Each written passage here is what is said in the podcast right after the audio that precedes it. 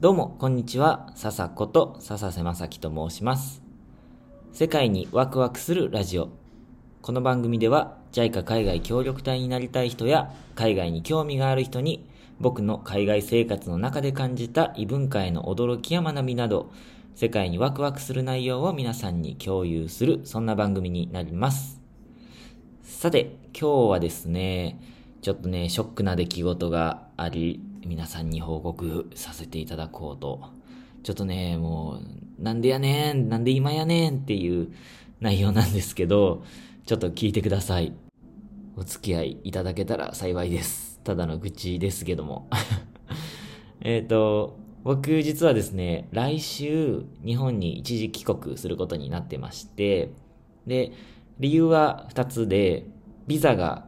もう90日のビザが切れてしまって、で、まだ労働許可と、えーっと、居住許可っていうのがタンザニアで降りてないので、えーっと、一回帰ってビザをリセットしてまた戻ってくるっていう手段を取ろうと思ってます。いや、こっちのね、あの、労働許可と居住許可取るのかなり時間かかるんですよね。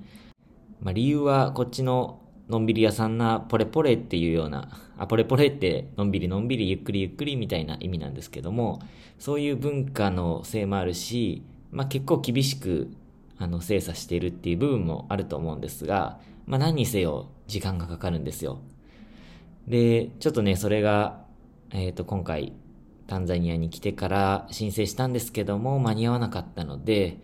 えっ、と、一回日本に帰って、で、また、えっ、と、ビザを取り直して、入国して、で、えー労働許可と居住許可が下りるのをまた待とうと思ってます。で、まあ、日本に帰るもう一つの理由は、ワクチンを打つことですね。タンザニアでも始まったんですけども、ワクチン接種がね、始まったんですけども、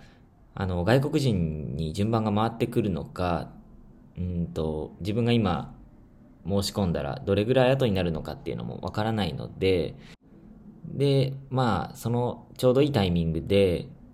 今、日本の外務省が、えっ、と、外国に住んでいて、日本に住民票がない人向けの、えっ、と、ワクチン接種を空港で始めるっていうことで、8月1日から始まったのかな。っていうことで、それを予約して、で、それも打ってこようかなと思っていて、で、で、まあ予約もバッチリして、で、自主隔離するためのホテルもバッチリ予約して、で、準備万端だったんですけども、なんとですね、えっ、と、日本に帰る1週間前になって、まあ本当にさっきなんですけども、えっ、と、もともとタンザニアから日本に帰った時は、あの、なんていうんですかね、強制待機っていうのがなかったんですよ。わかりますかね？強制待機って僕が今勝手に作った言葉なんですけども、えっ、と、正しくは、待機期間、えっ、と、検疫所の、えー定める宿泊施設での待機期間っていうのが定められている国があって、うんと、例えば、インドとかインドネシアだったら、10日間、その宿泊施設で待機しなきゃいけないよ。部屋から一切出れないよ。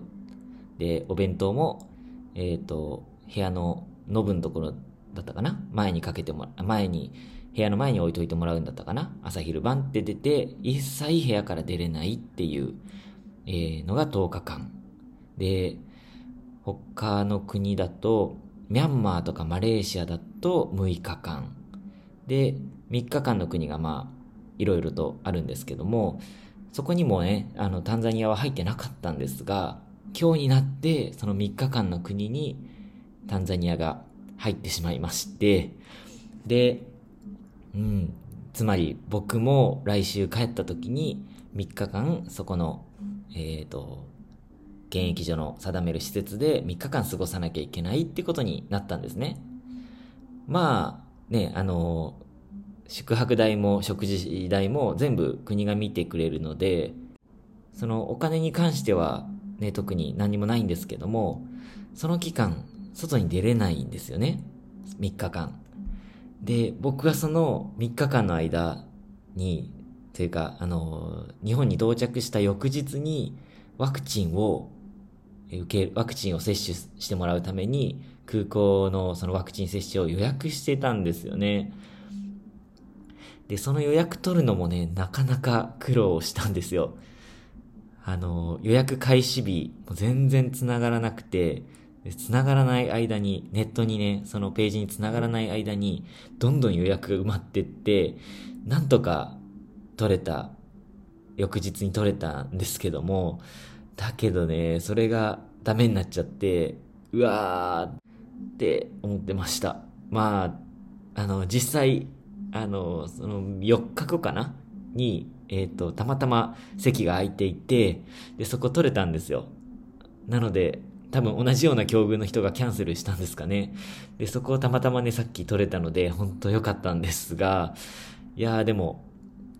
あの、せっかく苦労して、えっ、ー、と、翌日に、到着翌日に取れたのに、まあ、ちょっと待たなきゃいけないっていうことと、あとね、えっ、ー、と、ホテルに15日間、15泊か。14泊 ?15 泊かな？の自主隔離の予約をしていたので、そのキャンセルというか、最初の3日間、その指定の施設に泊まることになっちゃったので、最初の3日間キャンセルで、その後、えー、行きますっていう連絡をして、まだ返信がないんですけども、ちょっとね、その分、かなり手間でしたね。まだどうなるかわかんないんですけど、まあ多分、ね、大丈夫、キャンセル料もかかんないと思うんですが、いやー、急にね、そんなことになってしまって、ね、僕ちょっとイレギュラーというか、急な予定変更に弱いので、はーってなっちゃってたところでした、今日は。でもね、まあ別に、そんなに、ね、あの、自主隔離中なので、うん、どっかうろちょろするわけでもないし、ない予定ですし、まあ朝とかね、明け方とか人が歩いてないところで散歩ぐらいはしたかったですけど、まあ、これもなかなかできない経験なので、うん、この3日間、なんだろうな、ね、なかなかこんなに缶詰になる経験もできないので、ちょっとこの時間、この経験を使って、うんと、缶詰どんな感じだよっていうのをライブ配信したり、ここで音声配信したり、音声配信でね、中継したりしながら、なんか、うん、楽しもうっていう、はい、感じです。はい。なんか、や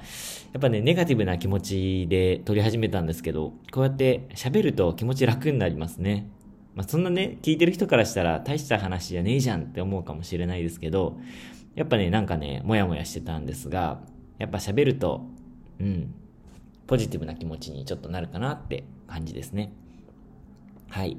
なので、えっ、ー、と、来週の、いつだったかな？何曜日か忘れちゃったな。はい。来週、日本に帰って、で、3日間缶詰生活始まるので、えー、その間は、そこでの缶詰生活、どんな感じかっていうのを皆さんに共有したいと思います。なかなか、日本だと、日本だと、日本にいたらなかなかそういう経験できないので、面白い話ができたらいいなと思います。はい。ということで、最後まで聞いてくださって今日もありがとうございました。また次回のラジオでお会いしましょう。またね